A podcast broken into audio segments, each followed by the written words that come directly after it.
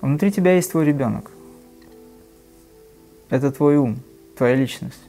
И есть ты, как сущность. Твой ум – это твой ребенок. Он должен тебя слушать. Он слушается тебя.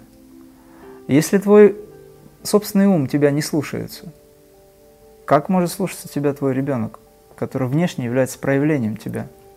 Он же ведь твое зеркало. Как только ты научишься слушать самого себя, твой ребенок научится слушать тебя. Все очень связано.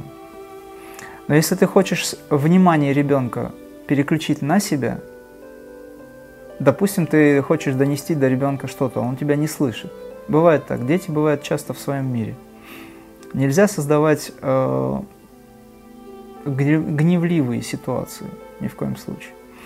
Но при этом нужно иметь достаточно воли, чтобы ребенок посмотрел на тебя, потому что ребенок должен на тебя смотреть как на Бога. Он не знает, кто такой Бог, но у него есть отец, у него есть мать. Отец и мать для ребенка – это боги на земле, проявленные. И дети должны научиться любить и уважать родителей, иначе в противном случае они не будут уважать Бога или любить Бога. Это задача каждого человека, который имеет семью и детей. То есть дети должны любить родителей – но при этом родители должны показать пример, как любить детей. И вот смотрите, очень часто бывает так, что когда ребенок подходит к вам, а вам некогда, и вы не уделяете ему должного внимания, он это записывает как программу, и потом не уделяет внимания вам, когда вам это нужно. Он вас не слушает. Даже такая простая вещь. Но я не говорю о кармических каких-то моментах, когда, допустим, ребенок зеркалит вам ваше же состояние или ваши отношения. Если отношения не налажены, ребенок не будет нормально себя чувствовать. Потому что он третий. Он результат двух. Он как громоотвод через себя проводит весь негатив, и на самом деле такие дети, они страдают. Они не могут высказать ничего.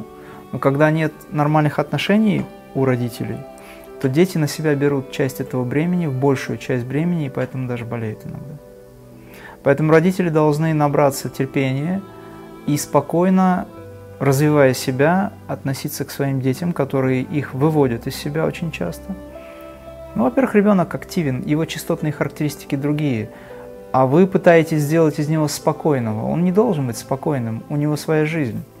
Но если он беспокойный, если вы видите, что это чрезмерно, гипер – функция такая, да, то здесь уже надо посмотреть, опять же, что вы себя представляете, как вы его кормите, в каких условиях он находится.